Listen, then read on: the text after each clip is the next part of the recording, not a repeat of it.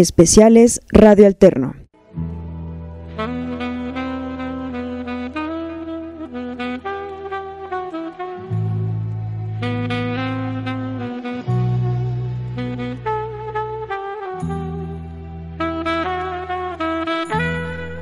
Bienvenidos al nuevo concepto de Radio Alterno, su programa Psicohistoria. Caminemos juntos los senderos de la historia y del alma de los seres humanos. Recorramos los sinuosos caminos de la mente de los seres humanos de nuestro México y del mundo, desde un punto de vista objetivo de la psicología y de la historia, con la voz de su servidor, Héctor Gerardo Navarrete Colín. Bienvenidos a nuestro programa de hoy. No hagan ruido, no hagan ruido. Despacito, despacito, Francisco. Ven, arrástrate por acá, por este lado. Vamos a acercarnos. Ustedes también. Unos por este lado, otros por aquel lado enfrente. Los agarraremos de sorpresa. No sabrán ni por dónde les llegó. Será totalmente inesperado para ellos. Sí, Otilio. Sí, Despacio, despacito. Arrástrense, arrástrense sobre la arena. Despacito, despacito. El desierto así es, silencioso. Y nosotros tenemos que ser como él. No hagan ruido, no hagan ruido. Que los de adentro, los rurales únicamente escuchen los sonidos de la noche. Nada más, no a nosotros. Tiene razón, Otilio, tiene razón. Despacito, les agarraremos por sorpresa. Prepárense, prepárense, vamos a iniciar. Esto será muy importante. Este día, o más bien, esta noche, entre el día 29 y 30 de junio de este año de 1908, vamos a iniciar algo muy importante vamos a iniciar la revolución mexicana. La vamos a iniciar nosotros. Sí, tú, Francisco Manrique, yo, Otilio Madrid y todos nosotros los que estamos aquí. Vamos a iniciar algo muy importante. Prepárense. ¿Listos para empezar? ¡Fuego!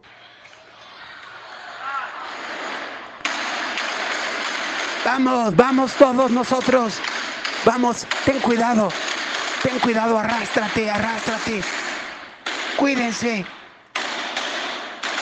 Ya nos están disparando ellos también. Sí. Pónganse cubierto. Avanza de aquel lado. De aquel lado. Trata de acercarte a la puerta. Acércate, acércate. Ten cuidado. Francisco, Ten cuidado.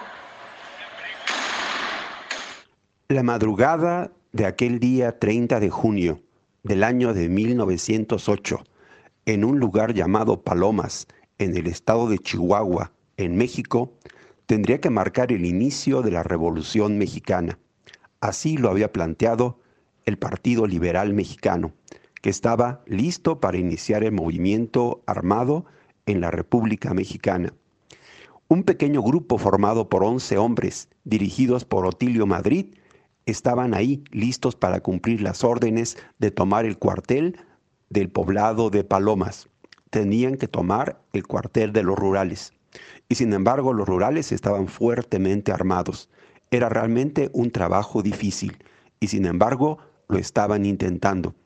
En aquel intento va a caer primeramente Francisco Manrique la persona que era el principal colaborador de Otilio Madrid. Aquello realmente era difícil para este pequeño grupo.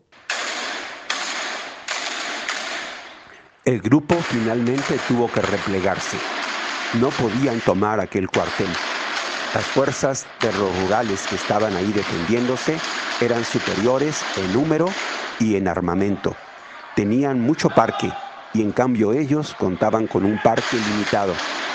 Este número de individuos pequeño que ya había sido menguado por la caída de algunos de ellos, tuvo que retroceder y tratar de ocultarse y salvar su vida. Este estaba siendo el intento del inicio de la Revolución Mexicana. Bienvenido público de Psicohistoria. Su programa Psicohistoria les tiene un regalo, un programa especial dedicado a conmemorar el 111 aniversario del inicio de la Revolución Mexicana. Su estación arroba Radio Alterno espera que sea de su agrado y les da a ustedes, su público, la más cordial bienvenida. El día 20 de noviembre de cada año, en la República Mexicana se celebra el inicio de la Revolución Mexicana. Y sin embargo, hay que señalar, referente al tema del inicio de la Revolución Mexicana, que existe un antecedente muy importante. El día 30 de junio del año de 1908, un grupo de mexicanos que formaban parte del Partido Liberal Mexicano, que en aquellos momentos tenía entre sus integrantes a Ricardo Flores Magón y a su hermano Jesús Flores Magón, habían llegado a la decisión de que era necesario iniciar la Revolución Mexicana. Y la iban a iniciar atacando un lugar que se llama Palomas, en el estado de Chihuahua. Era una población pequeña y tenía un cuartel del ejército, los rurales. Este lugar tendría que caer en manos de los rebeldes y así iniciar la Revolución Mexicana. Aquel intento fue un intento fallido. Las tropas de los rurales van a contener el ataque y van a defenderse y van a derrotar aquel intento de rebelión. Por lo tanto, la Revolución Mexicana no inició en 1908. Va a iniciar dos años después, en el año de 1910, y va a ser al llamado de Francisco I. Madero, que precisamente va a convocar el inicio de la revolución y la va a llamar para el día 20 de noviembre de aquel año de 1910. Y sin embargo, dos días antes de la fecha señalada por Francisco I. Madero, es decir, el día 20 de noviembre del año de 1910, aquel día 18 de noviembre, en la oficina del jefe de la policía de la ciudad de Puebla, ocurría lo siguiente. A ver, señores, yo, Miguel Cabrera, jefe de la policía de Puebla, los estoy convocando a ustedes a esta reunión súper urgente. Necesitamos tomar acciones inmediatas y lo vamos a hacer el día de mañana. Desde las siete y media de la mañana, ustedes, sargento, y usted también, oficial, van a reunir a un pelotón de policías y van a llegar a la calle de Santa Clara número 4 en el centro de Puebla, de nuestra ciudad, y van a allanar la casa de la familia Cerdán. ¿Entendido, señores? Sí, jefe. Entendido. ¿Alguna indicación en especial, señor Miguel Cabrera?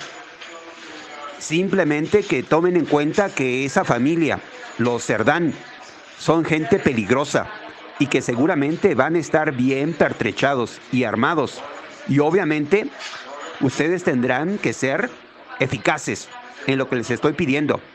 Esta es una orden del señor gobernador y habrá que obedecerla.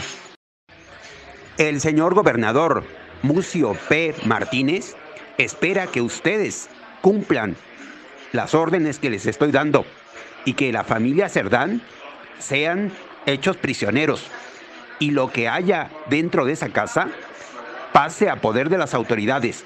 Hay que allanar esa casa, hay que catearla perfectamente. Ya ustedes lo hicieron en el mes de septiembre y no encontraron nada. Ineptos, ineficaces. Esa casa está llena de armamento y hay que encontrarlo a como dé lugar. Los Cerdán son muy peligrosos y recuerden que la rebelión está convocada para el día 20 de noviembre es decir, dentro de dos días. Esto obviamente es muy peligroso y habrá que tomar las medidas necesarias. Habrá que cumplir la orden habrá que registrar y incautar las armas que ahí se encuentren. ¿Entendido? Entendido, entendido. ¡Abran esa puerta! ¡Ábranla! ¡Ábranla ya! ¡Abran esa puerta!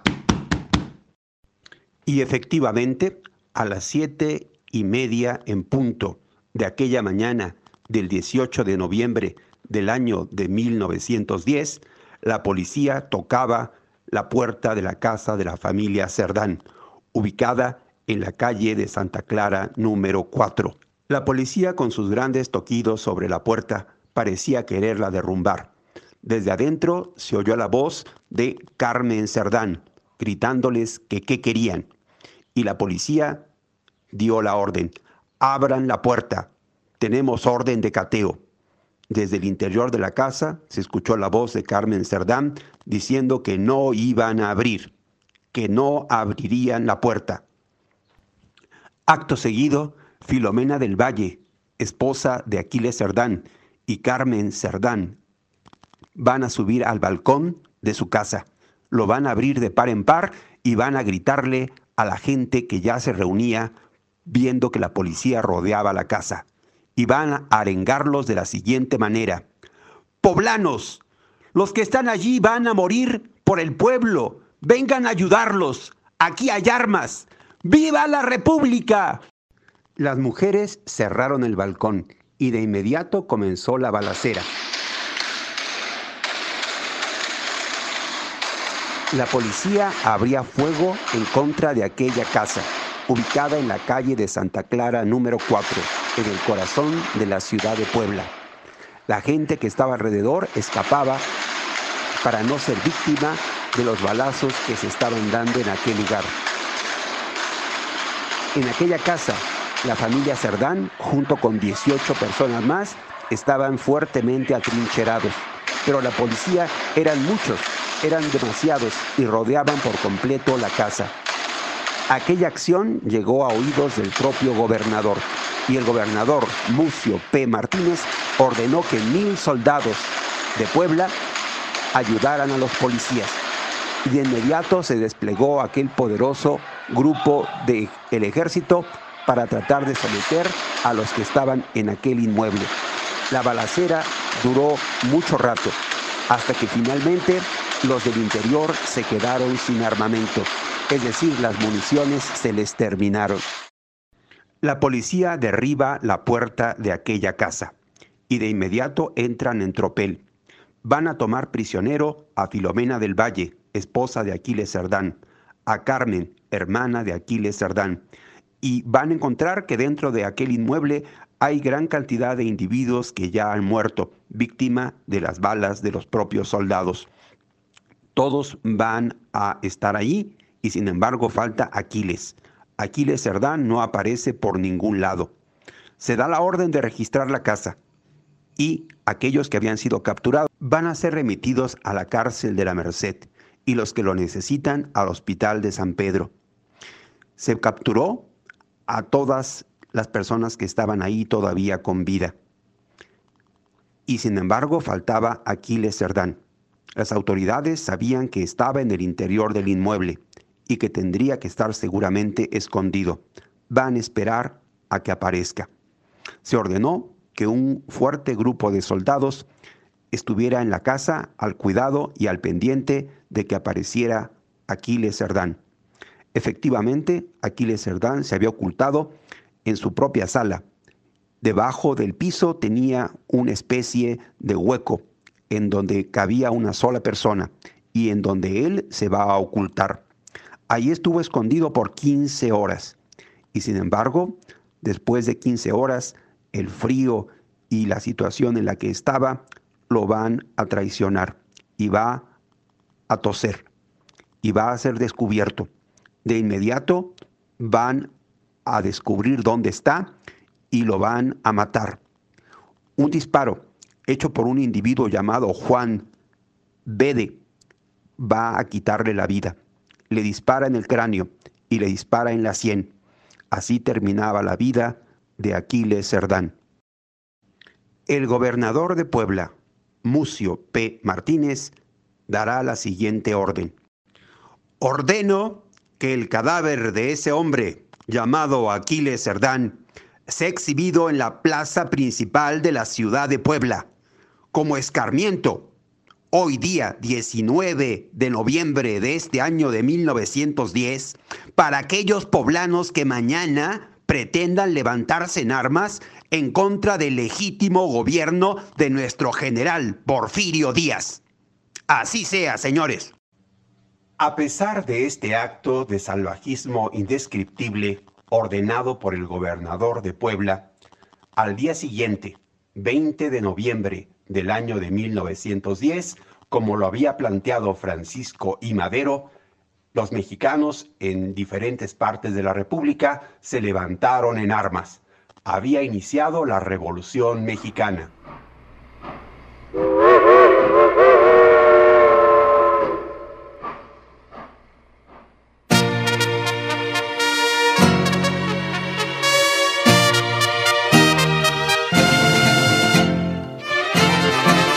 Yo soy rielera, tengo mi Juan, él es mi encanto, yo soy su querer.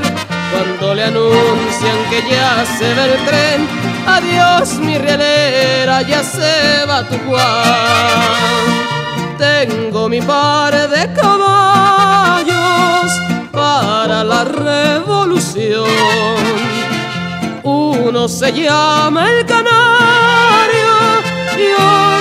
llama el gorrión. Yo soy rielera, tengo mi Juan. Él es mi encanto, yo soy su querer. Cuando le anuncian que ya se ve el tren, adiós mi rielera, ya se va tu Juan.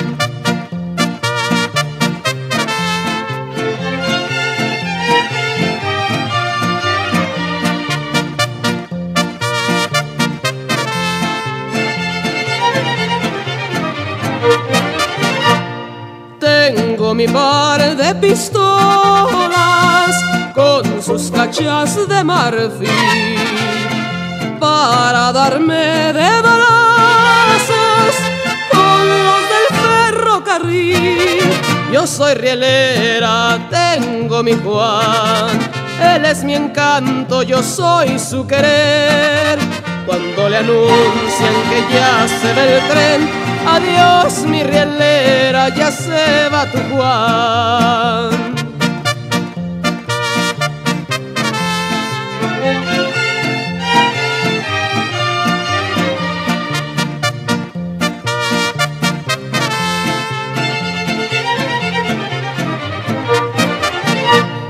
Pobres ferrocarrileros no pueden tener mujer porque la vida la tienen entre las ruedas del tren. Yo soy rielera, tengo mi Juan, él es mi encanto, yo soy su querer. Cuando le anuncian que ya se ve el tren, adiós mi rielera, ya se va tu Juan.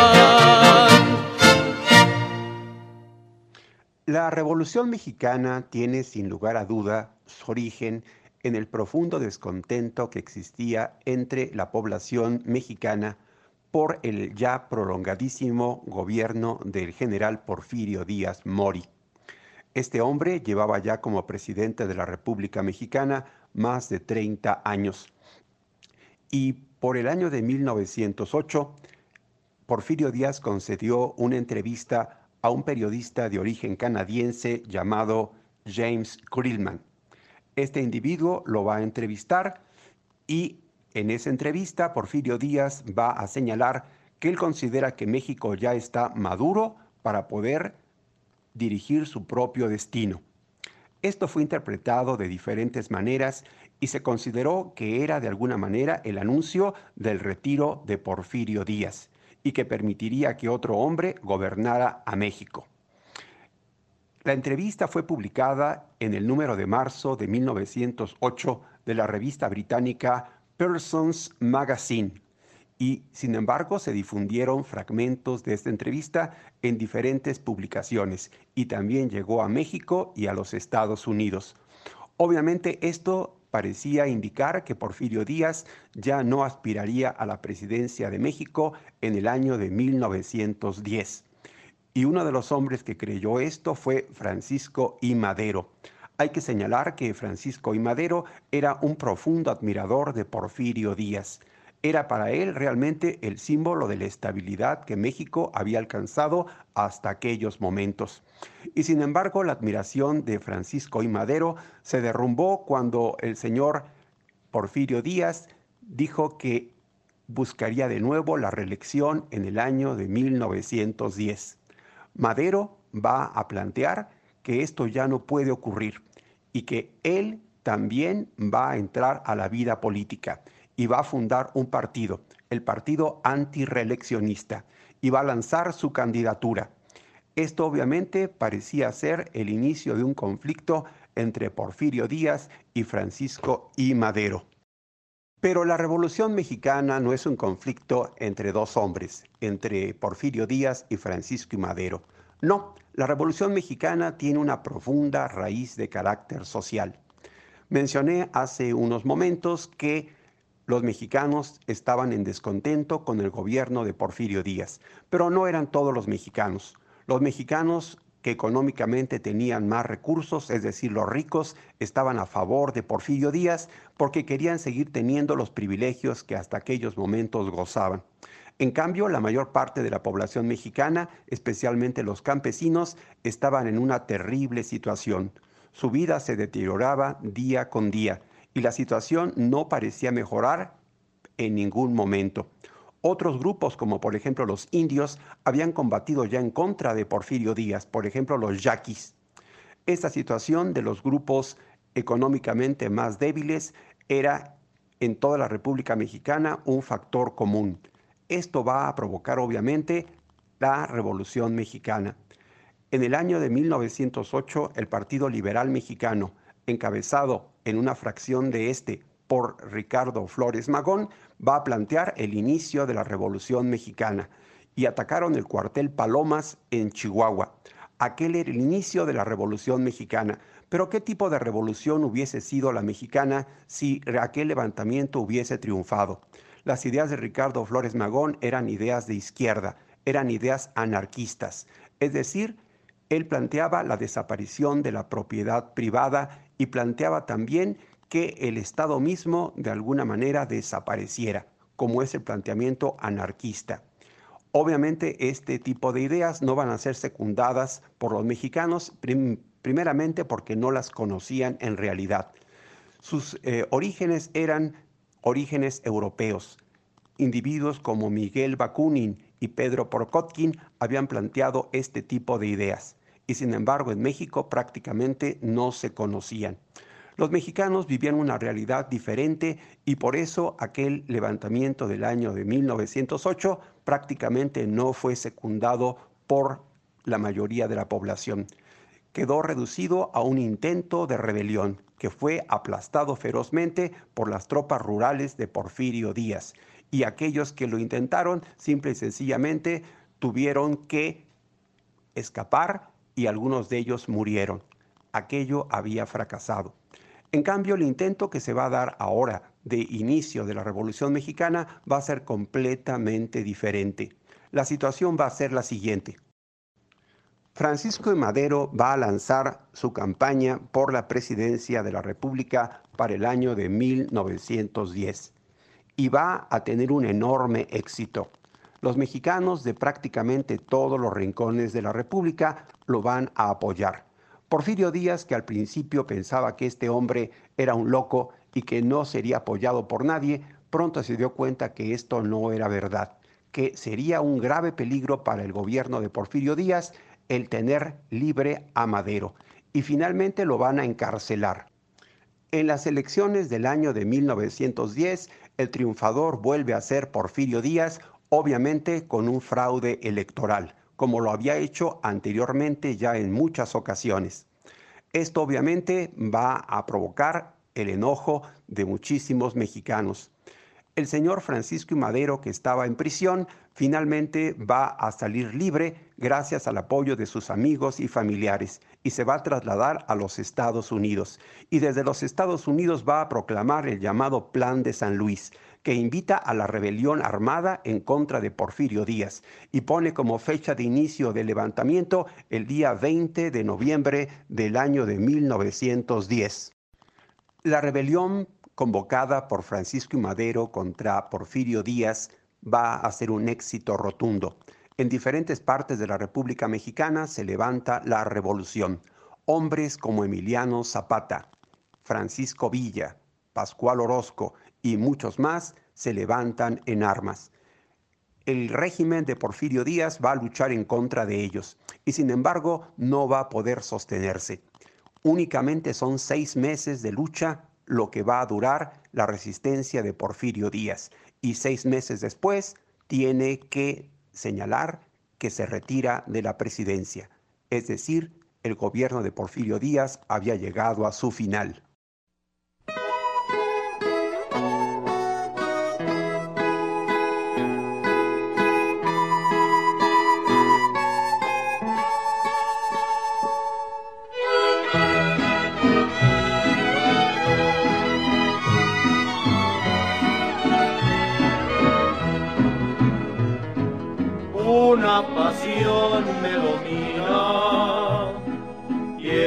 Que me hizo venir. Valentina, Valentina, yo te quisiera decir. Dicen que por tus amores un mal me van a seguir. No le hace que sean el diablo, yo también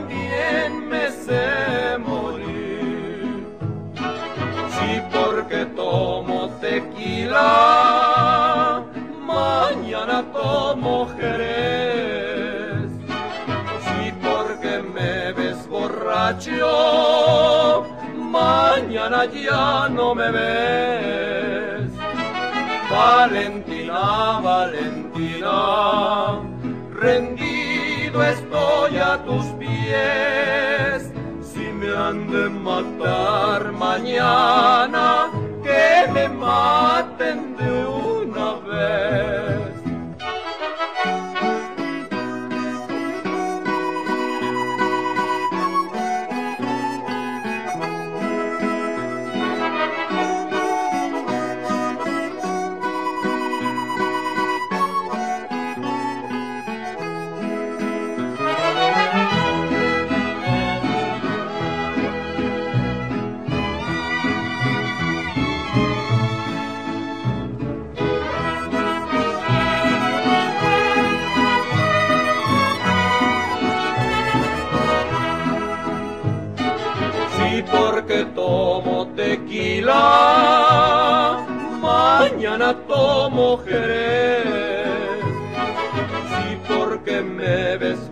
borracho, mañana ya no me ves.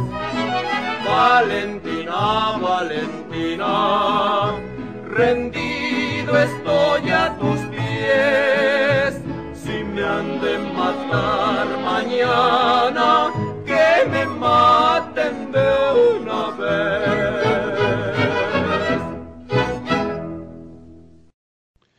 Porfirio Díaz tiene la autorización para salir de la República Mexicana con su familia y con sus bienes.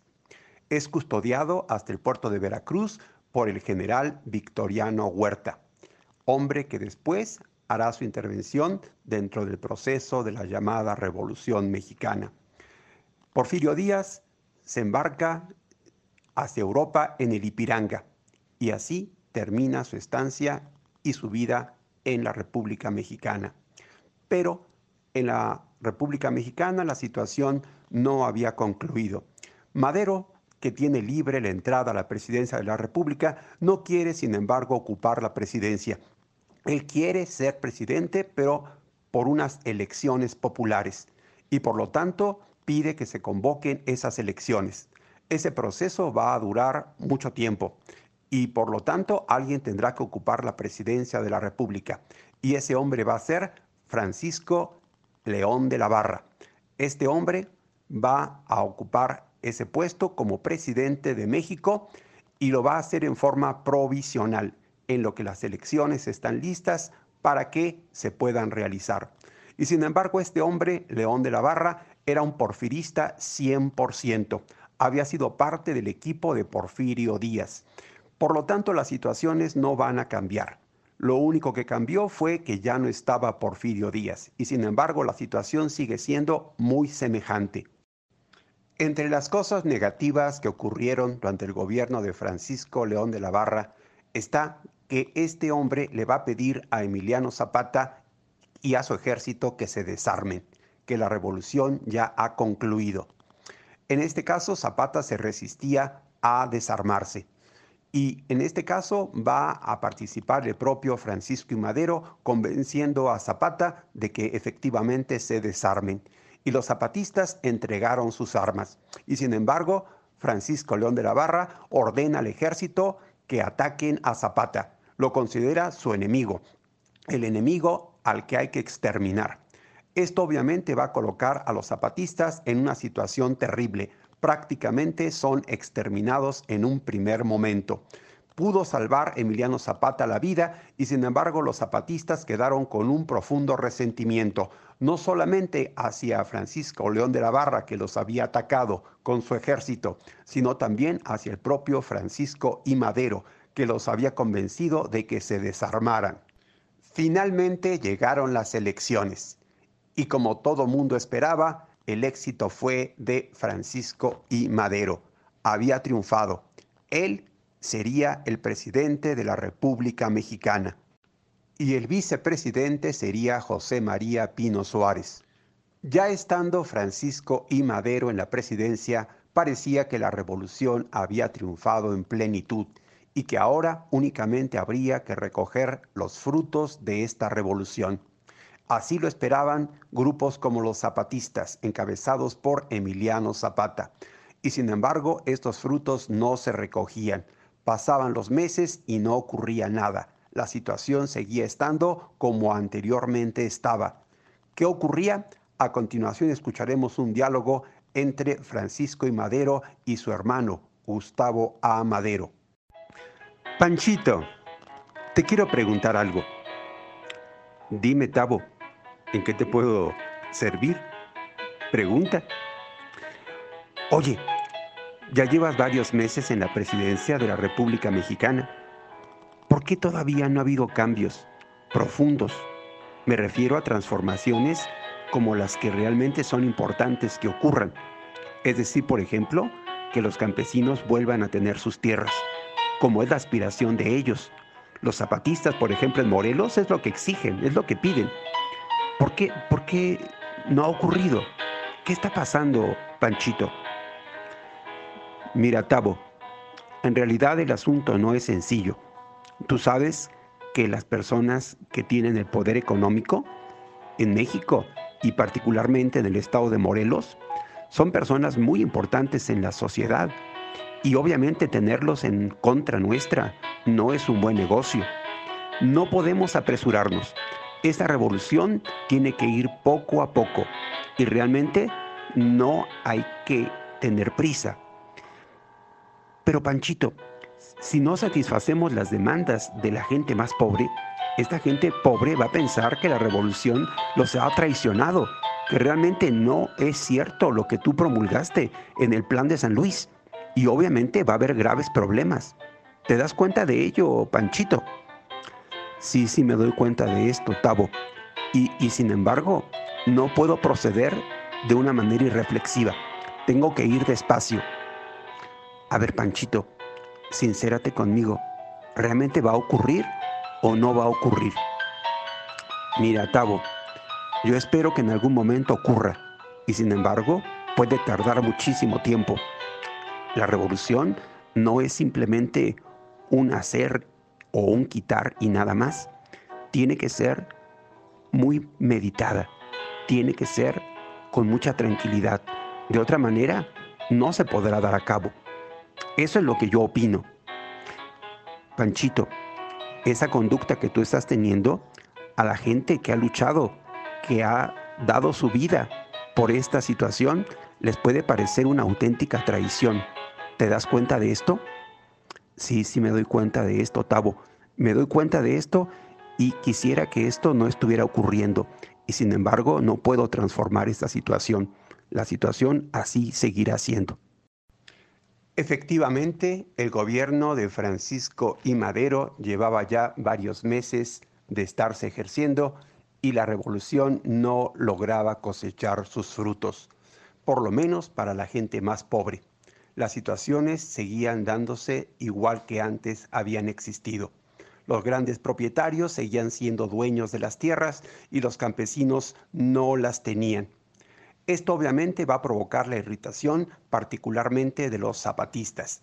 Y precisamente en el estado de Morelos se va a gestar lo que se conoce como el Plan de Ayala. El día 28 de noviembre del año de 1911 se va a proclamar. En él se va a desconocer el gobierno de Francisco I. Madero y se va a plantear que va a lucharse por el reparto de la tierra y que esa es la verdadera razón de la revolución y se considera a Madero como un traidor y que no ha cumplido las promesas que había planteado en el plan de San Luis.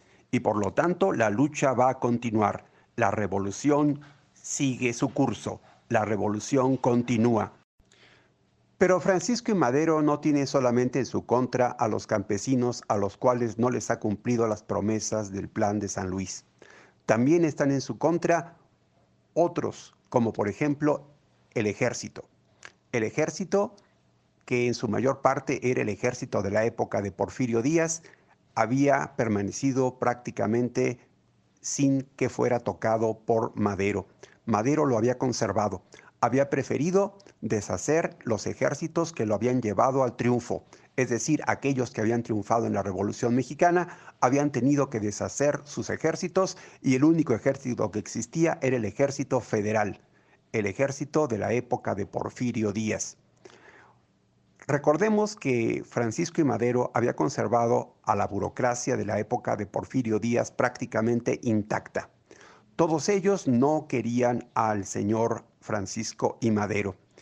Este ambiente de rechazo contra Madero de los burócratas del ejército e inclusive también de fuerzas exteriores como la Embajada de los Estados Unidos de Norteamérica, en donde el embajador Henry Lane Wilson abiertamente habla en contra de Francisco y Madero, era el ambiente que existía en contra de Madero. Esto va a provocar que obviamente se dé una situación difícil. Y el día 9 de febrero del año de 1913 estalla lo que se conoce como la Decena Trágica, un levantamiento armado en la Ciudadela. Un grupo de soldados desconoce el gobierno de Francisco y Madero, pero no son solamente un grupito de soldados los que lo desconocen. Hay gente importante detrás de este movimiento, como el general Mondragón o el propio general Bernardo Reyes, que está preso y que sin embargo conspira en contra del gobierno de Francisco y Madero. Otros individuos no están presos y están inclusive en altos puestos del gobierno, como el general Victoriano Huerta, que colabora con el propio Francisco y Madero. Esto va a generar que el día 9 de febrero, como ya mencionamos, estalle la decena trágica, este levantamiento. Se va a iniciar precisamente ese día 9 de febrero cuando el general Bernardo Reyes asalte el propio Palacio Nacional y va a caer muerto frente a las puertas de Palacio Nacional, acribillado por los leales al gobierno de Francisco y Madero. Esto obviamente va a generar un verdadero conflicto. Esta decena trágica va a ser encargada por parte del señor Madero a Victoriano Huerta que la combata y le va a dar plenos poderes para hacerlo. Victoriano Huerta, en lugar de combatirla, realmente lo que va a hacer es de alguna manera seguirla alimentando. Finalmente, las situaciones van a llevar a situaciones muy especiales, como el día 19 de febrero de 1913, en que muere asesinado Gustavo A. Madero, hermano del propio Francisco I. Madero. Y unos días después, el día 22 de febrero de 1913, el propio Francisco I. Madero va a caer asesinado en compañía del vicepresidente José María Pino Suárez. Tras la forzada renuncia de Francisco I. Madero, un hombre llamado Pedro José Domingo de la Calzada, Manuel María Lascurain Paredes, ocupó la presidencia de México por 45 minutos y se la va a transmitir a Victoriano Huerta. Este hombre va a ocupar la presidencia y va a pretender ser ahora el legítimo gobernante de México. Esto obviamente provocó una ola de indignación y el levantamiento en toda la República Mexicana de individuos en contra de su gobierno. Un hombre llamado Venustiano Carranza va a proclamar el llamado Plan de Guadalupe y va a convocar a los mexicanos a luchar en contra del usurpador. Se van a unir a este plan Francisco Villa, Emiliano Zapata y todos aquellos que están en contra de la usurpación. Así comenzó una nueva etapa de la Revolución Mexicana. Esta lucha es la lucha contra Victoriano Huerta. Victoriano Huerta, jefe del Ejército Federal, los llamados rurales o pelones, va a combatir para tratar de establecerse en el gobierno sólidamente. Y sin embargo, esta lucha va a ser una lucha relativamente breve. Victoriano Huerta no se va a poder sostener en el poder. Va a sufrir grandes derrotas, principalmente en el norte. La derrota en Saltillo, la derrota en Zacatecas, a manos de la División del Norte, comandada por Francisco Villa, van a ser un elemento primordial que va a determinar la caída de Victoriano Huerta.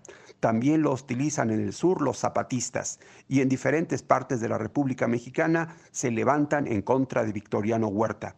Victoriano Huerta tampoco recibe apoyo de los Estados Unidos. Ha habido un cambio de gobierno. El nuevo presidente de los Estados Unidos, Woodrow Wilson, está en contra de Victoriano Huerta y lo llama abiertamente un traidor, un individuo que ha atentado en contra del legítimo presidente de México y por lo tanto lo desconoce.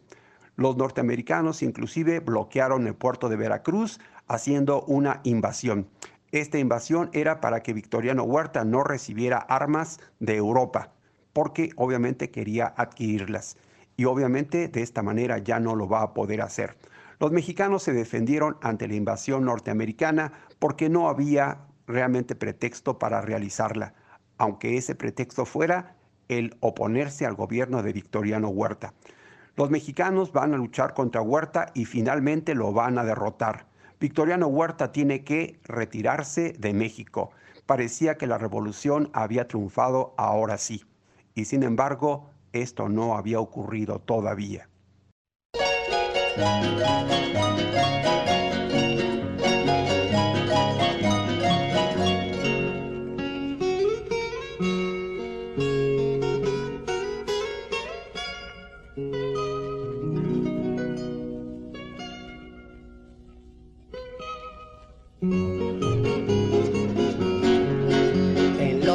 De una abrupta serranía, acampado se encontraba un regimiento y una moza que valiente lo seguía, locamente enamorada del sargento.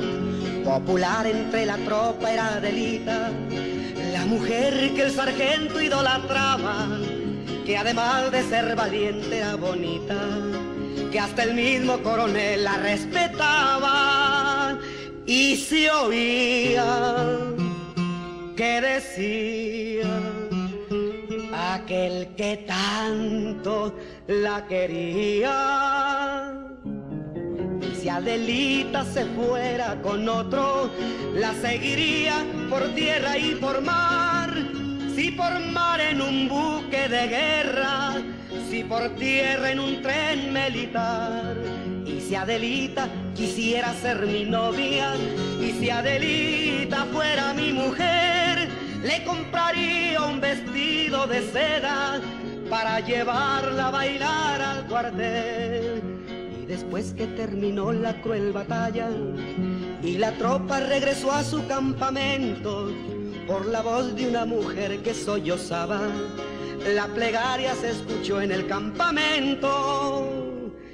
Y al oírla el sargento temeroso de perder para siempre a su adorada, escondiendo su dolor bajo el esbozo, a su amada le cantó de esta manera. y se oía que decía aquel que en tanto se moría. Y si acaso yo muero en campaña y mi cadáver lo van a sepultar, Adelita, por Dios te lo ruego, que con tus ojos me vayas a llorar.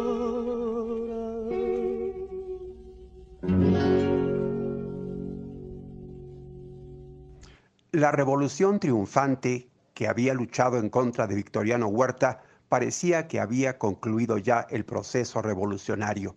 Inclusive las tropas de Francisco Villa y de Emiliano Zapata entraron en la Ciudad de México.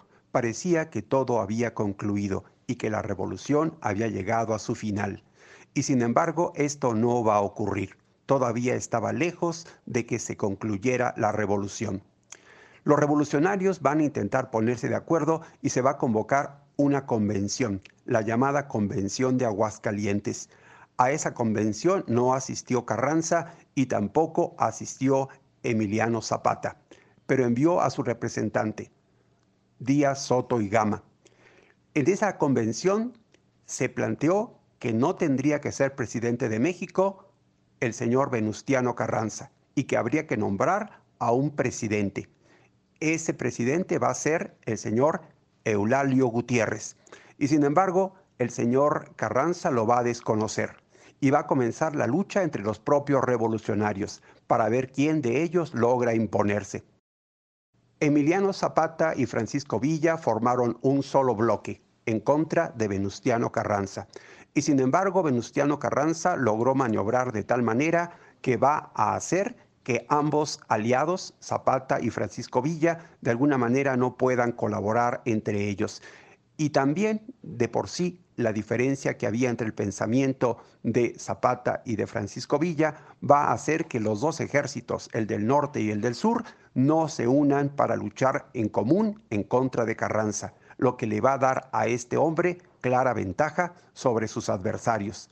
Finalmente va a combatir Carranza con su general Álvaro Obregón a las tropas de Francisco Villa y las va a derrotar en la batalla de Celaya, aniquilando a la famosa División del Norte.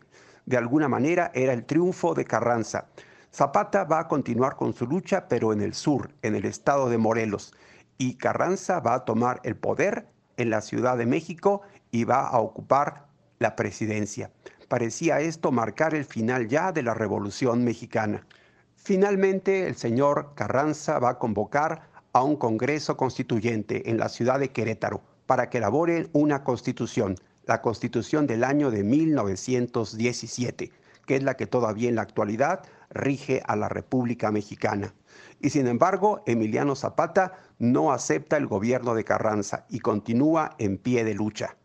Oficialmente, la revolución ahí va a terminar pero realmente podemos decir que la revolución continuaba en manos de las tropas del señor Emiliano Zapata y va a ser hasta la muerte de Zapata en abril de 1919 cuando podemos decir que la revolución ahora sí va a concluir y concluyó con el triunfo de los carrancistas, de los constitucionalistas.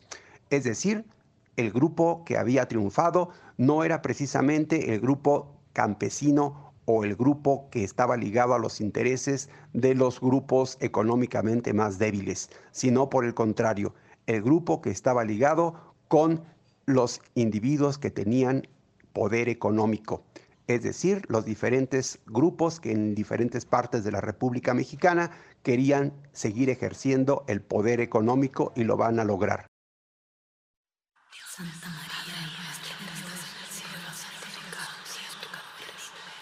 Santa María,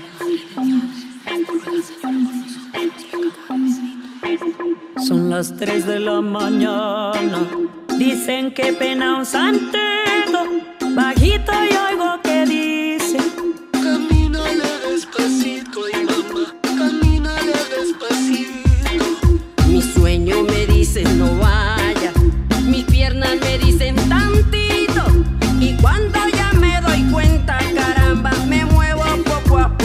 poquito, ay mamá, me muevo poco a poquito.